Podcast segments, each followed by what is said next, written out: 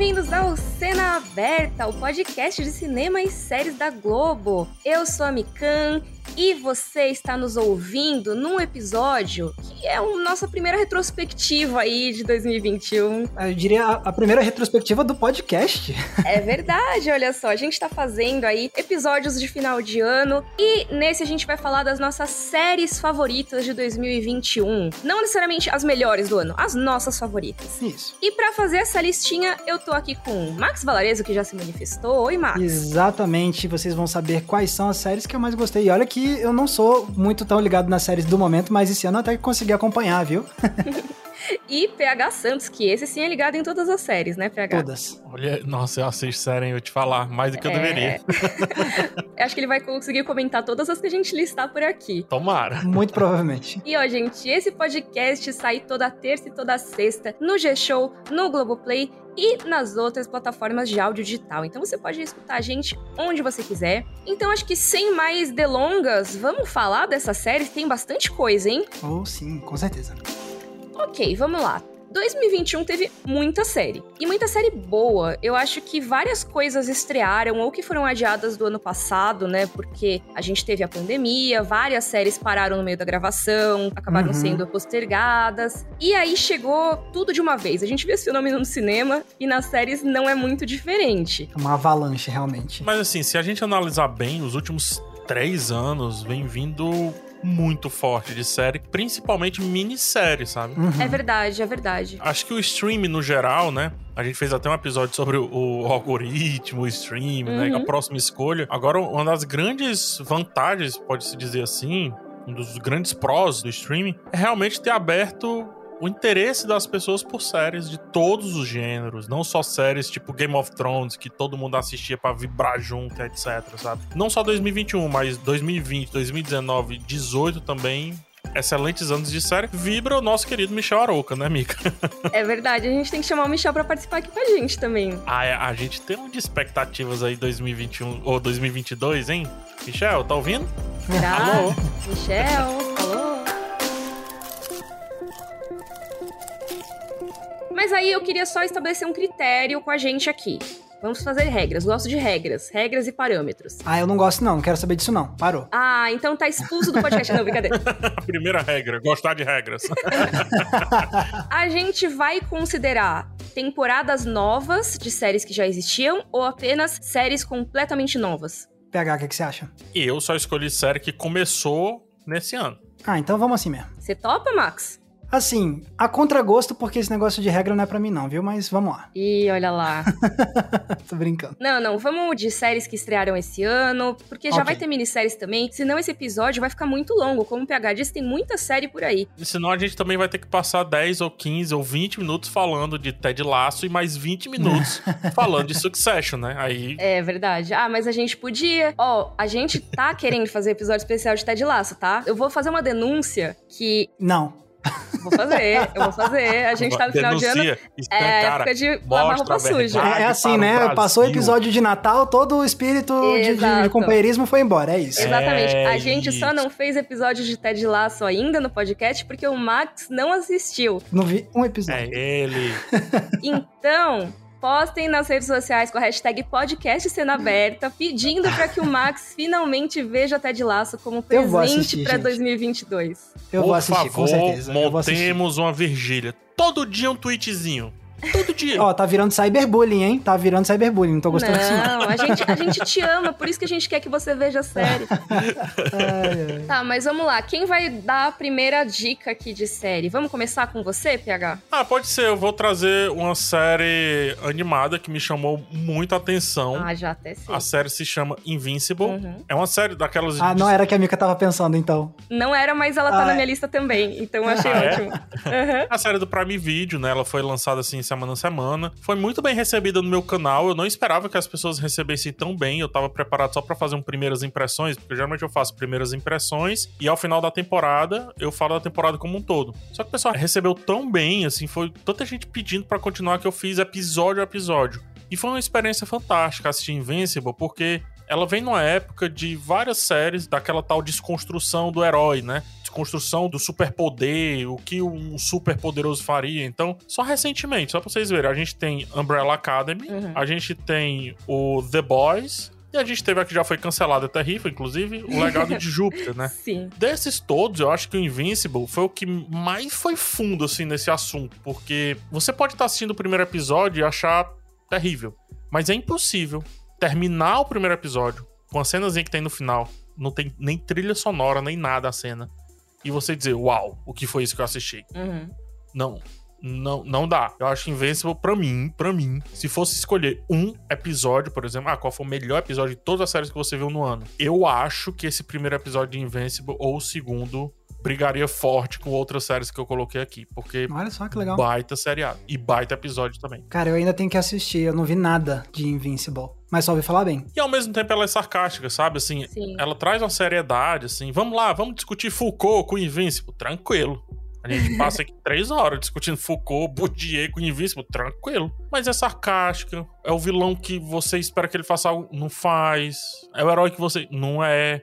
É, as coisas são meio inesperadas, né? Todo tempo, Mika. Todo episódio é uma quebra de expectativa, sabe? Sériezinha linda, Prime Video, como eu já falei. E os episódios não são curtos, é. Como se fosse série longa mesmo e tal. Vale muito a pena, Max. Inclusive, se você não viu, vale muito a pena. Vale a pena mesmo. É, pois é, eu acho que eu fiquei com um pouco de, tipo, de preguiça. Não, é, não sei se preguiça é a palavra certa, mas é porque eu justamente estava vendo tanto uma onda de séries tentando fazer algo revisionista, né, de super-heróis. E beleza, assim, eu, The Boys é divertido, etc. Mas logo depois que eu terminei de maratonar The Boys, aí veio Invincible logo, porque eu, eu fui ver The Boys meio atrasado, né? Então, quando eu terminei de ver The Boys, veio Invincible e acho que eu já tava meio que, tipo, vou dar um tempo dessas histórias meio revisionistas, super-herói acho que eu vou ver Invincible mais pra frente. Aí eu fiquei postergando e acabei não vendo. tá, deixa eu só falar algo, Mika, não sei se você vai concordar. Diga. Eu vou falar algo que é bem legal, é em cima disso que você falou, e se você fala, eu sempre brinco, se uma pessoa tem uma opinião, dez outras também têm, só não estão falando ela, né? Olha. Então, assim, essa opinião é bem legal, porque eu tive da série a partir dela. Hum.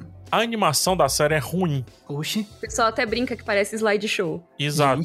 Porém, essa animação da série ruim, e também o fato de ser uma animação, possibilita que todo episódio tenha uma explosão de cabeça no sentido visual, no sentido hum, estético. Entendi. Porque eles podem exagerar a todo episódio. Eles não têm tanto compromisso com a estética, assim. E aí, por isso, se torna um negócio, a meu ver, visualmente acachapante. Do tipo, não, ele não vai fazer isso, faz. Eles economizam de um lado para gastar no outro. Eles gastam Entendi. com animação da hora em cenas específicas que ficam bem impressionantes. É, exatamente. Ah, que louco isso. É uma proposta diferente, hein? Os últimos episódios têm umas cenas muito legais. E aí sim, você pode colocar. É mais uma série revisionista de super-heróis? Sim. Nessa crueza não.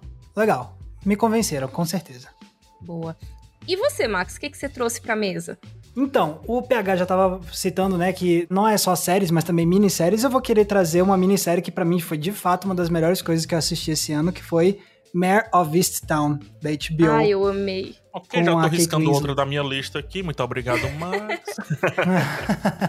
mas é, cara, assim, tipo, eu já tava ouvindo um burburinho quando Town estreou, e eu fui meio que pensando no sentido, tipo, ah, acho que vou deixar acumular alguns episódios pra eu ver se eu dou uma maratonada. E, cara, quando terminou o primeiro episódio, eu já tava completamente fisgado, assim. Uhum. Por exemplo, eu vi que tem gente que começou a ver o primeiro episódio, tava achando muito lento, não sei o que, nanã, e aí quando chega no final do primeiro episódio, fisgou. Eu já tava fisgado na parte lenta, digamos assim, do primeiro episódio. Sério, que legal. Eu fui esperando, de fato, uma história de super detetive, e o primeiro episódio me entregou algo que quebrou um pouco essa expectativa, mas sem quebrar totalmente. Para quem não conhece, Mary Vistano conta essa história sobre uma detetive de uma cidade pequenininha, e por ser uma cidade pequenininha, ela conhece basicamente todo mundo, e a gente vai vendo como é que é ela tentar resolver crimes numa cidade onde todo mundo se conhece, então o profissional e o pessoal começam a ficar muito misturados, e aí surge um grande caso que ela precisa resolver no primeiro episódio, e essa é a premissa básica de Mare of Easttown. Então eu cheguei meio que esperando já desde o começo, sabe, aquele clássico, tipo, abriu mostrando o crime que ela vai ter que resolver, mas não, tipo, o primeiro episódio é tipo,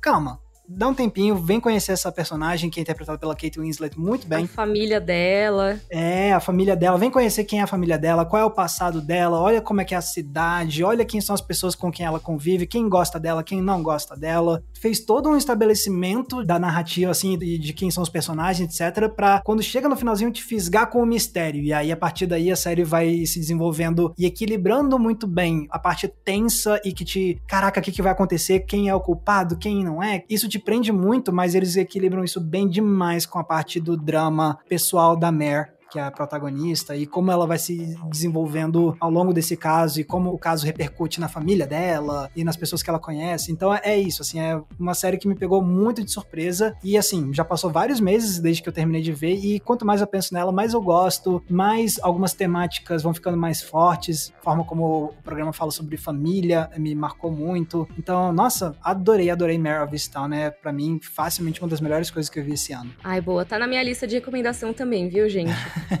Bem legal, porque no anterior a gente disse assim, ah, mais uma desconstrução de super-heróis, né? Uhum. Aí nesse a gente pode dizer, ah, é mais um, uma série de investigação e etc. Não é. Não é, é. Não é, por favor, não é.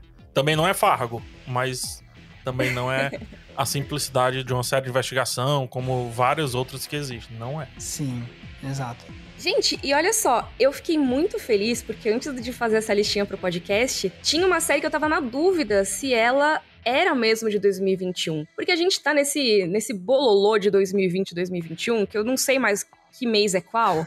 Não sei se vocês também estão meio assim. Então, às vezes eu confundo. Eu penso, essa série estreou agora, mas foi em março de 2020, sei lá. Só que essa não, eu chequei e ela estreou em 8 de janeiro de 2021. Então, ela é desse ano. Olha aí, muito bom. E, cara, que série divertida! Eu tô falando de Lupin, que é uma série francesa da Netflix. Essa série é com o Omar Sy, que é de Intocáveis, né? Então talvez vocês já tenham até visto ele atuando. Se vocês não viram Intocáveis, vejam, por favor. Mas, que série é essa? É uma série de crime, de uma série de assalto, né? E de mistério. Falando sobre Arsène Lupin, que é aquele famoso ladrão de casaca. Aí a gente tem o personagem nos dias de hoje que é muito fã do Arsène Lupin e se torna um ladrão como ele, mas para tentar inocentar a família dele de uma acusação falsa. E assim, eu sou apaixonada por esse tipo de história. Eu amo história de ladrão de casaca. E eu curti bastante essa série. Eu já vi as duas partes que saíram ainda em 2021, né? Teve a primeira em janeiro e a segunda em junho. E diz que foi renovada para uma terceira parte, que aí eu não sei quando deve sair. Mas eu quis trazer Lupin porque eu acho que ela é uma série que dialoga bastante com aquele nosso episódio sobre o streaming, sobre os algoritmos e de como às vezes o streaming possibilita que a gente veja séries estrangeiras de uma maneira muito fácil, né? É uma série francesa que talvez eu não tivesse acesso originalmente, mas que eu só dei play ali no streaming e fiquei fã e fui super atrás de ler as histórias do Arsène Lupin nos livros. Você, como fã de animação japonesa, qual é a sua relação com o anime de Lupin? Você assistia? Pois é, então tem isso. Eu já conhecia a ideia de Arsène Lupin de algumas outras formas. Eu até fiz um vídeo sobre isso que se chama Arsène Lupin e Ladrões de Casaca ou algo assim, porque no Japão existe uma adaptação barra homenagem à história do Arsène Lupin, livros franceses, que se chama Lupin Sensei, que seria Lupin o Terceiro. E aí tem assim, tem muitos animes dele, tem várias temporadas, várias partes, desde os anos, sei lá, 70. E também tem o filme do Hayao Miyazaki, que é o Castelo de Cagliostro, que, uhum. assim, foi o primeiro filme dirigido pelo Hayao Miyazaki, que é o meu diretor preferido, e aí, sim, eu vi, eu amo. É um filme que eu recomendo muito também. Eu sei que a gente tá super, assim, falando de séries hoje, mas vejam Castelo de Cagliostro e vejam a série Lupin, porque eu acho que as duas se conversam muito, como duas homenagens à mesma obra. Muito legal, muito legal. Eu não vi nada do seriado de, de Lupin, mas, assim, uma coisa que me chamou a atenção é, tipo, justamente a proposta de ser, tipo, meio que um Sherlock inverso. Uhum. Nossa, né, tipo, é muito das maquinações legal. e tudo mais, assim. E tipo, tem jogos um cara mentais. na polícia que também é fã de Arsene Lupin e começa a notar que tem alguma semelhança, sabe? Começa Entendi. a investigar. É muito bacana. Muito legal. Nossa, recomendo demais. Eu vou trazer algo que eu disse na crítica, assim. Hum. É tão bom estar em Lupin. Assim, não é a melhor série que eu já assisti. Não, é só divertida, eu não acho. Não é a melhor história. Não é a melhor direção. Uhum. Ela é medíocre no sentido de média em tudo que ela faz. Mas é mas eu acho ela divertidíssima. Cara, ela é fantástica de ficar ali com ela, sabe? Tipo, você fica lá assistindo e tudo, passa um bom tempo. É tanto que a primeira parte, né? Passou assim como se eu estivesse vendo um filme, sabe? São uhum. quatro ou cinco episódios, não sei. Passou muito rápido. Gosto muito também como o roteiro é, é desenvolvido, assim. Ele dá conflitos, resolve muito rápido. Aí dá outro conflito, resolve muito rápido. Então, ah, ele vai ser encontrado, a identidade dele, resolveu. Ah, ele vai conseguir invadir ali, sim ou não, resolveu. Então uhum. ele não uhum. fica te segurando, tipo, ele não fica te cozinhando a temporada inteira, sabe? Durante todo episódio você tem várias recompensas. Então é um roteiro muito bem, bem, muito bem resolvido nesse sentido, assim. E acho que é por isso que eu gosto, porque ela é uma história que, assim como o filme de assalto em geral, assim, ou histórias de assalto, é, pelo menos essas adaptações de Lupin, é uma coisa que te dá uma gratificação, assim, você vê ele sendo incrível, você vê ele sendo elegante na hora de fazer, né, as grandes ações dele, né, os grandes roubos e as humilhações públicas dos rivais. Eu acho muito da hora esse tipo de coisa, é muito divertido de assistir. Então fica aqui minha recomendação. Se quer uma série para ver final de semana, veja Lupin. E também eu acho que é uma série que dialoga bem legal com o público infantil, assim, sabe? Eu acho que, que ela vai bem. Eu acho que sim, acho que sim, porque ela tem alguns elementos violentos, mas não tanto. Então então, crianças é. um pouquinho mais velhas, eu acho que elas vão amar. 12, 13 anos, assistir Isso. junto com os pais ali, para discutir, quem sabe iniciar uma leitura depois, Eu né? acho que sim. Que é o que muita gente faz com Sherlock em outros países. Uhum. Eu acho que Lupin pode ter um pouco dessa característica. É verdade. Muito legal. E aí, próxima indicação? Ah, próximo sou eu, será? Pode ser você. Pelas contas, sou eu ou Max? É você, PH. Você, você. Sou eu? Eu tava deixando vocês livres para escolher. Ah, liberdade. Legal. Faz uhum. tempo que eu não tenho isso aqui nesse podcast. Ih, olha lá.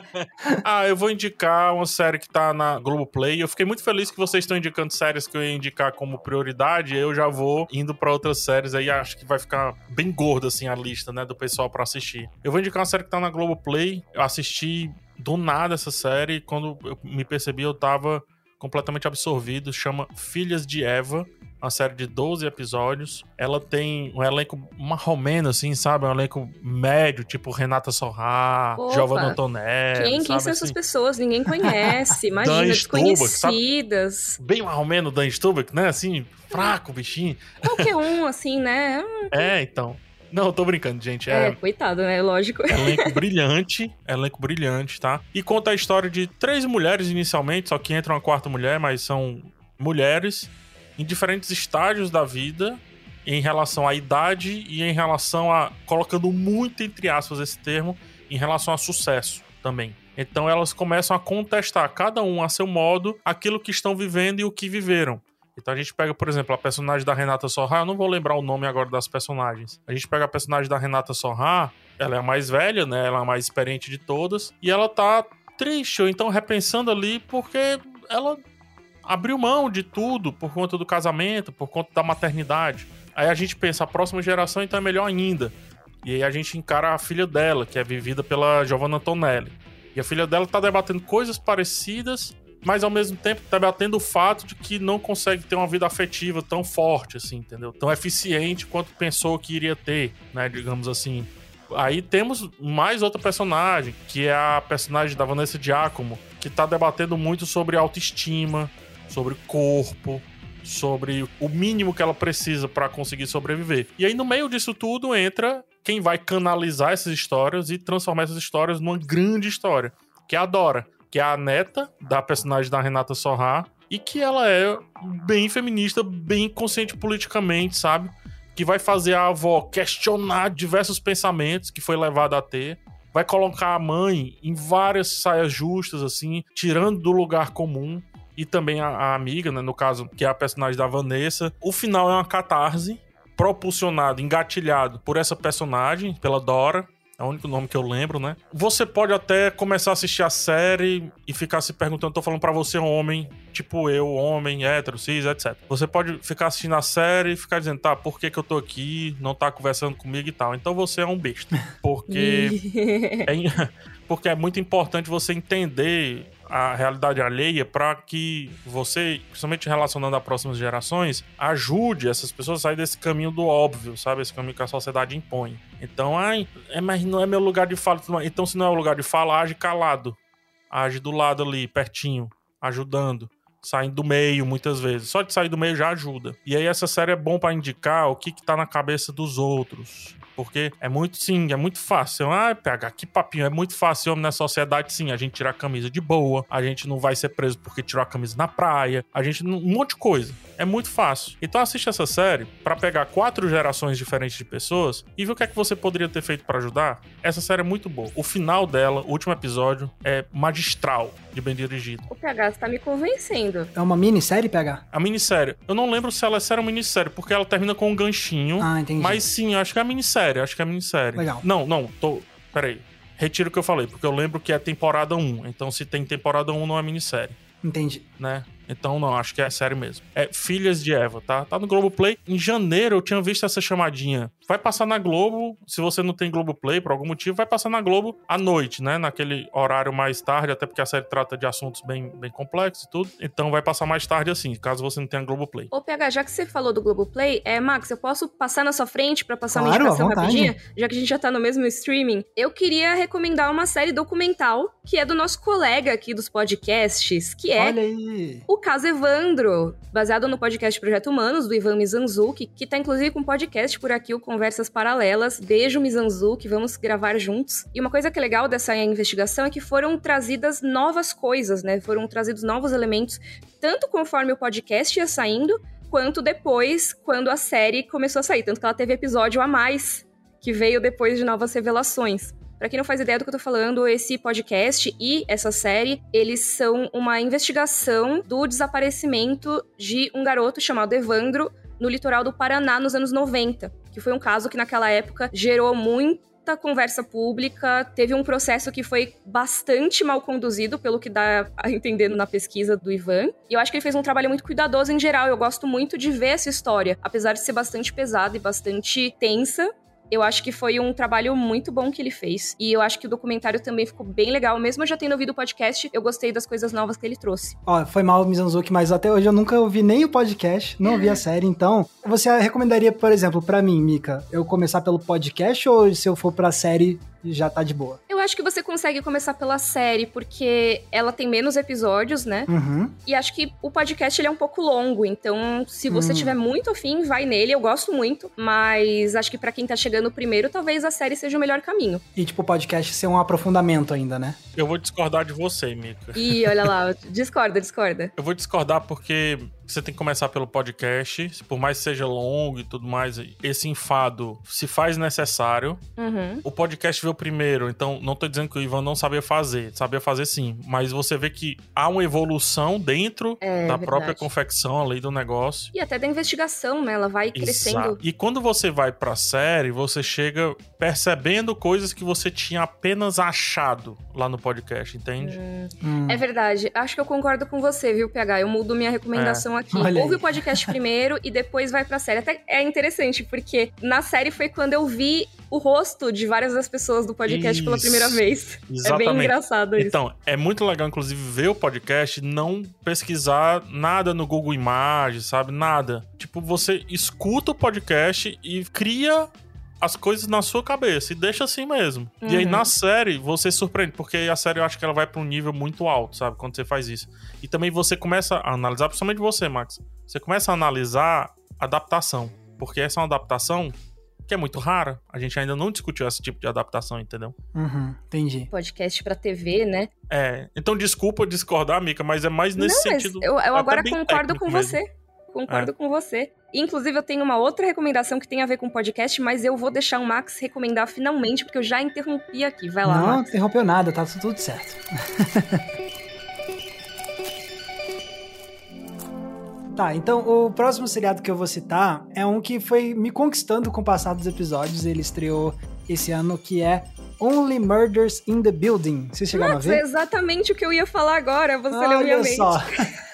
Exatamente. Porque ele tem exatamente a ver com um podcast de crimes reais. Exatamente, exatamente. Então, pra quem não conhece, Only Murders in the Building é um seriado de investigação criminal barra comédia, mais comédia mesmo, que é estrelado pelo Steve Martin, pelo Martin Short e pela Selena Gomez, e conta a história de, desses três personagens. Eles moram dentro do mesmo prédio e eles não se conhecem, mas aí acontece um crime, acontece um assassinato no prédio deles, e como os três personagens são fãs de podcasts sobre crimes reais, eles decidem se unir e tentar eles mesmos desvendarem o assassinato que aconteceu no prédio deles e, no processo, registrar isso tudo com o próprio podcast deles sobre o crime real. E aí o nome do podcast que eles criam é o mesmo nome da série, é o Only Murders in the Building. Porque eles falam assim: ah, mas no nosso podcast a gente vai analisar tudo quanto é assassinato? Não, a gente vai analisar somente os assassinatos que acontecem no nosso prédio, como se tivesse muitos, né? mas enfim, então essa é a premissa básica e por isso que a Mika pensou nesse seriado, já que a gente tava falando do caso do Evandro, né? Mas enfim, como eu tava falando, esse é um seriado bem mais de comédia mesmo. Uhum. E cara, assim, é um projeto que o Steve Martin queria fazer há muitos e muitos anos. Só que ele nunca conseguia pensar um jeito de fazer essa história se desenvolver do jeito que ele achava que ficaria melhor. E aí, recentemente, ele teve essa ideia de fazer a, a brincadeira com o podcast. E aí chamou Selena Gomez, chamou Martin Short. Martin Short e Steve Martin são amigos há décadas, já fizeram um monte de coisa juntos. E são dois dos melhores amigos e a química deles nesse seriado tá muito, muito boa, como sempre. Sim. e sinceramente é um dos melhores trabalhos que eu vi o Steve Martin fazer em anos, assim. Vou contar que eu sempre tive um ranço do Steve Martin. Jura? E eu gostei dele nessa série. Olha só. Então, isso é um ótimo sinal.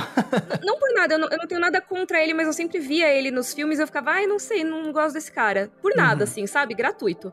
Entendi. E aí eu fui ver a série vi que tinha ele, eu, ah, será que eu vejo? Mas ele super me ganhou, eu gostei demais do personagem. Cara, ele tá muito bem, assim, é um personagem que equilibra muito bem um certo lado dramático e que te pega, assim, tipo, de emocionar, mas, assim, que também é muito divertido. É... A Selena Gomes, eu acho que talvez é a que atua mais ou menos, assim, tipo, eu não, eu não achei a atuação dela lá grande coisa, mas é, ela ainda ela tá é bem okay, o suficiente. Né? Ela é ok, é.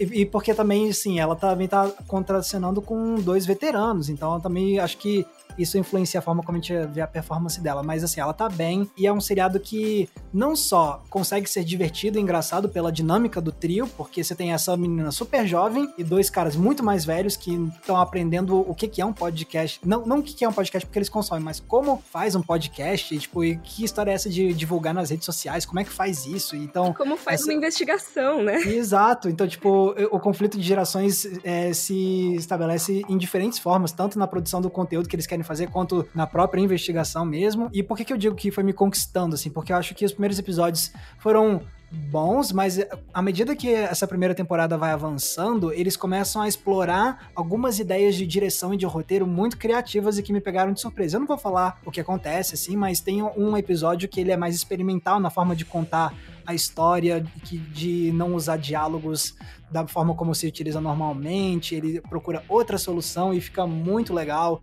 É a partir do momento que ele começa a ser um, um seriado um pouco mais ousado na sua forma de contar a história que ele vai me conquistando. E aí, chegando no final da primeira temporada, eu já tô ok, gosto mesmo de Only Murders in the Building, boas atuações, me diverti, o mistério funciona. Então, é, com certeza é uma, é uma série que eu gostei bastante de assistir esse ano. Eu vou fazer duas coisas aqui. A primeira coisa que eu gostaria de fazer é uma reclamação hum. com minha audiência. Não a audiência do podcast aqui, mas a audiência do podcast que veio pelo meu canal. É que se você estiver ouvindo aqui, eu tô com vontade de, assim, esfolar todos vocês, porque vocês me indicaram essa série, mas vocês não deram esse apreço do podcast que o, Ma que o Max falou. Como é que vocês me indicam o negócio sem dizer o principal que vai fazer eu assistir a série? O pessoal ficou. E aí, PH, assistiu? Only Borders, assistiu? Assistiu? Não, eu fiquei, não, não assisti. Não, não, não, vi, não vi, não me chamou a atenção, não vi. Aí o Max fala, primeira coisa, porque tem um lance do podcast e tal. Gente, era só ter falado isso pra assistir. não souberam vender o peixe. É, pois é. E a outra coisa que eu vou falar é que eu estava lá na gravação do programa do Seth Meyers com o Steve Martin e o Martin Short. Então eu estava na segunda fileira e eu assisti a gravação dos dois. Tipo, eles falam. Ao e vivo. eles divulgando Only Murders in the Building, era isso? Não, não era. Eles estavam ah, tá. divulgando uma turnê que era antes da pandemia. Tava, foi em 2017, eu acho. Ah, eles estavam divulgando uma turnê que eles estavam fazendo juntos de show. Que aí o Steve Martin canta, o Matt Short faz piada em cima dele cantando. Depois dá uma buscada no YouTube, tem essa entrevista. Eu já vi várias vezes pra tentar me ver, mas Você aparece no ver. vídeo pegar? Não, não apareço. Pode ah. ser que sim, mas eu não consegui ver. Assim, eu fiquei tentando várias vezes, mas não consegui, não. Porque quando o Seth Meyers vai pra plateia, a câmera vai mais pro centro. E eu tava na segunda fileira, só que na ponta direita, total, entendeu? Entendi. Eu tô com um casaco preto e branco, então se vocês quiserem procurar direitinho, vai que vocês encontrem ou não. Uhum. É legal porque essa é uma entrevista não entrevista. Nossa. porque o Martin Short e o Steve Martin não deixam o Seth Meyers entrevistar eles. Hum. Eles ficam tirando os papéis. Quando ele vai fazer uma pergunta, ele, não, não, não, não é essa pergunta que eu quero que vocês façam. Então ele vai brincando com isso. Mas ó, vamos lá. Eu já recomendei aqui, então, o caso Evandro, Max, Only Murders in the Building. Acho que voltamos pro PH, né? Isso. Caraca, já, mas não tá. Gente, Já? mas tá muito rápido. Ah, PH, eu fiz Tá um monólogo rápido. gigante aqui sobre Only Murders in the Building. Olha, a gente tá muito avançado nessa lista. Já tem muitas recomendações pro pessoal. Tem, Uhum. tem. Inclusive no post do G-Show vai estar lá a listinha de indicações, tá? É. Mas, tá, já que peguei de surpresa, deixa eu continuar com um clima leve, que eu acho que vai dar tempo de fazer outra indicação, né? Eu vou indicar Sweet Tooth, que é a série da Netflix. Ai, eu amo. Olha Tava só. na minha listinha também. Eu nem vi. Vamos indicar junto então, Mika, vai. Vamos. Ah, eu vou falar só um pouquinho e aí você complementa. Tá bom. Um dos motivos de indicar Sweet Tooth é porque ela, tra... ela é adaptação de uma HQ e etc. Que é uma HQ até bem. que ela vai pra outro caminho que a série vai em termos de peso É, dramático ela é mais, na ela história. é mais tensa, né? É. E o Tooth conta a história desse meninozinho que é um híbrido. O que, que é esse híbrido, né? Os humanos misturados com animais e tudo mais. E ele entra numa jornada de, ao mesmo tempo, se esconder, mas também se salvar desse mundo aí que ele vai enfrentando, né? Tooth é porque ele gosta muito de doce, etc. Então, um apelidinho dele. E a gente vai entendendo esse cenário, o que que é esse mundo, que pode ser considerado um mundo distópico, então pós-apocalíptico ali. E discute bastante nossa relação, não só com os diferentes, mas também com os animais. E também a inocência da criança, sabe? E ao mesmo tempo que tem a inocência da criança, tem também a sagacidade da criança em perceber as coisas que tá ao redor. É uma série bem carinhosa.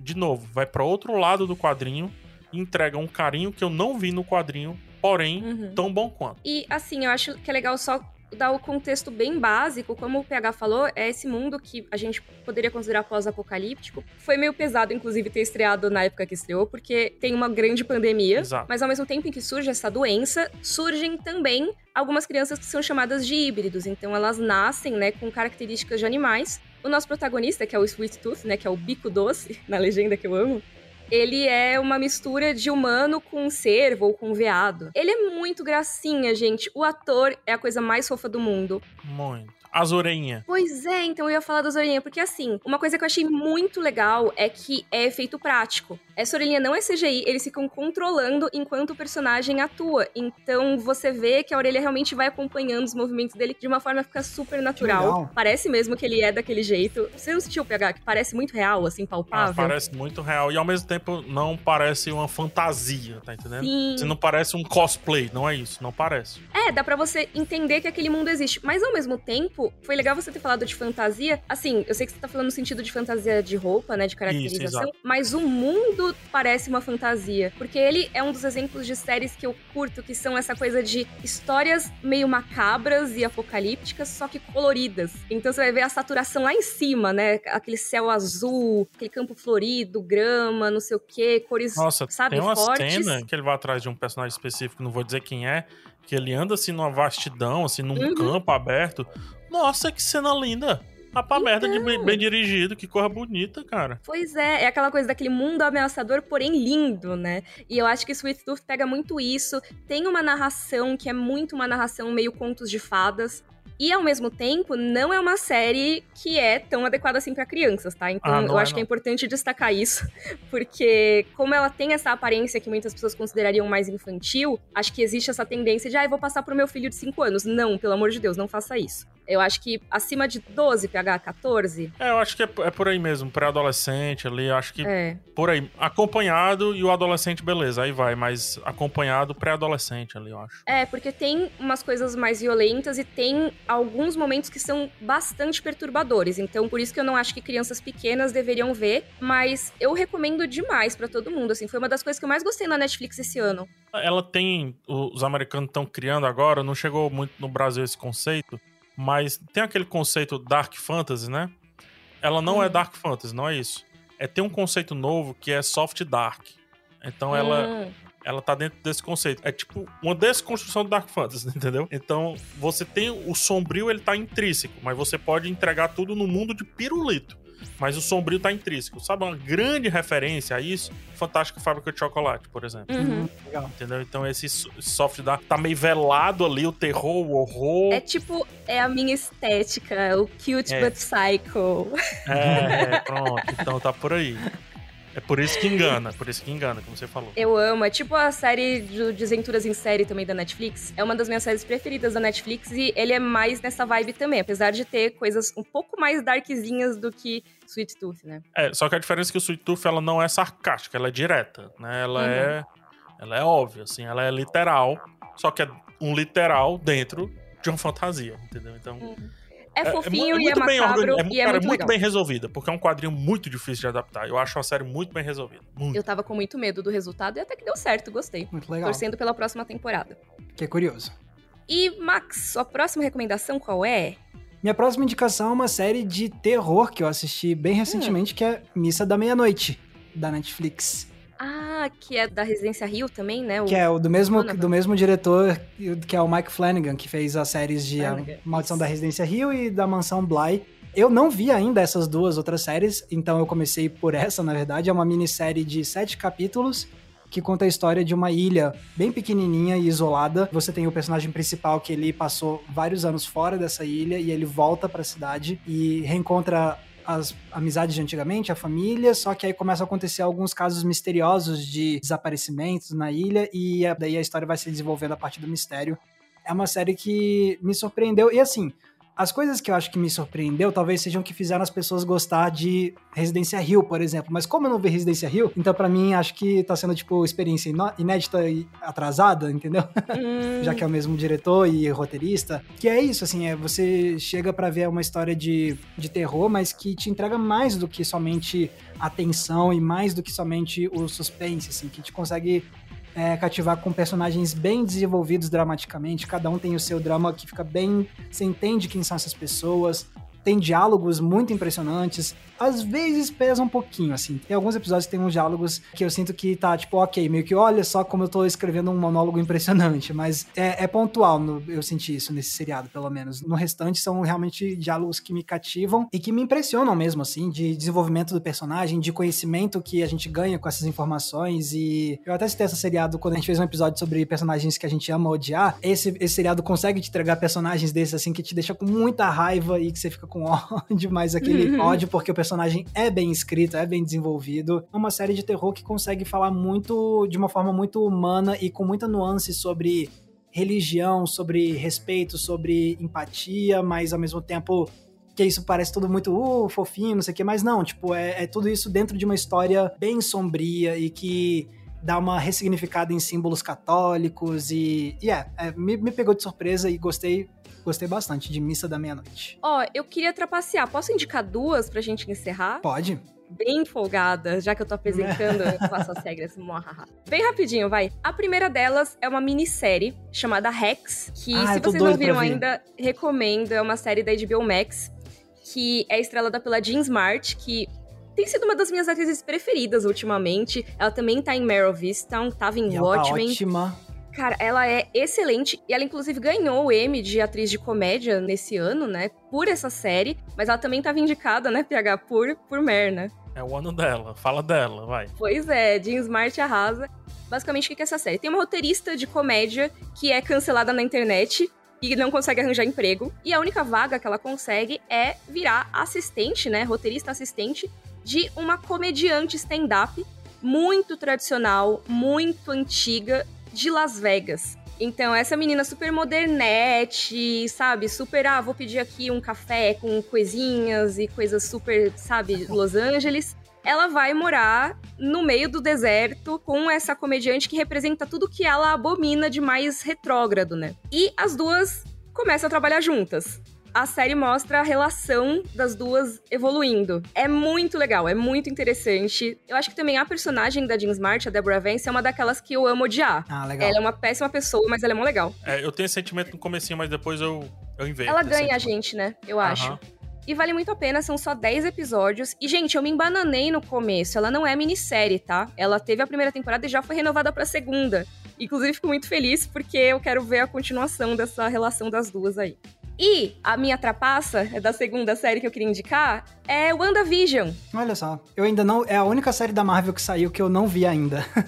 então, foi a primeira série da Marvel que lançou, foi logo no começo do ano. E para mim, ainda é a melhor, talvez. Legal. Porque eu acho que ela é muito diferente em tudo que ela faz é, em relação às outras. Não sei se o PH concorda comigo, mas eu acho que tirando os últimos episódios, assim, que tem algumas coisas bem comuns da Marvel, de resto eu fiquei muito feliz porque trouxe novidade em relação ao que a gente tinha visto nesse universo até agora. É, anotei aqui para ser tipo minha última opção, caso ninguém indicasse, quase como uma menção honrosa essa indicação ela seria. É, acho que sabe? vale como uma menção honrosa. Mas depois de ter estreado o Gavião, acho que fica fácil dizer que de todos que estrearam nessa primeira leva, na primeira leva que fique claro, ela é a mais inventiva.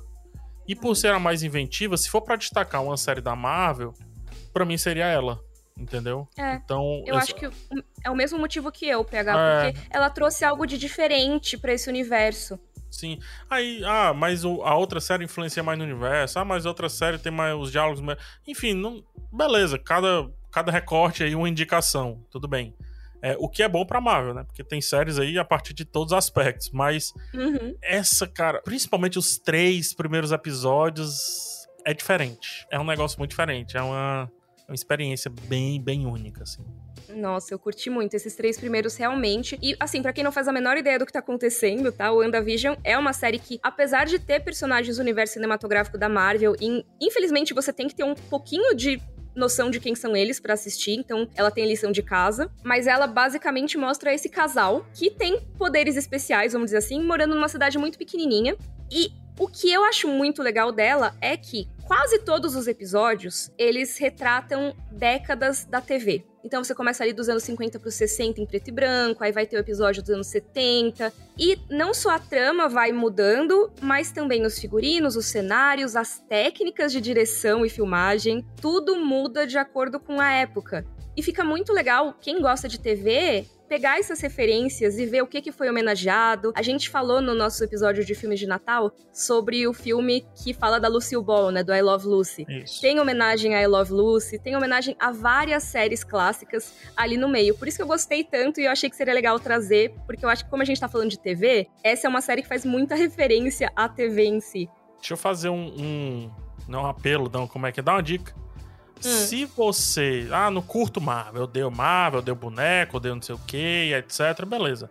Mas você gosta de TV, assiste as aberturas de WandaVision. Sim, é verdade. Assiste todas as aberturas, pode assistir todas. Tipo, já deve ter compilado no YouTube aí. Tem, assiste tem. as aberturas com as musiquinhas e tudo que você vai dizer. Ué, o que, que tá acontecendo aqui? E aí eu acho que você uhum. vai querer assistir.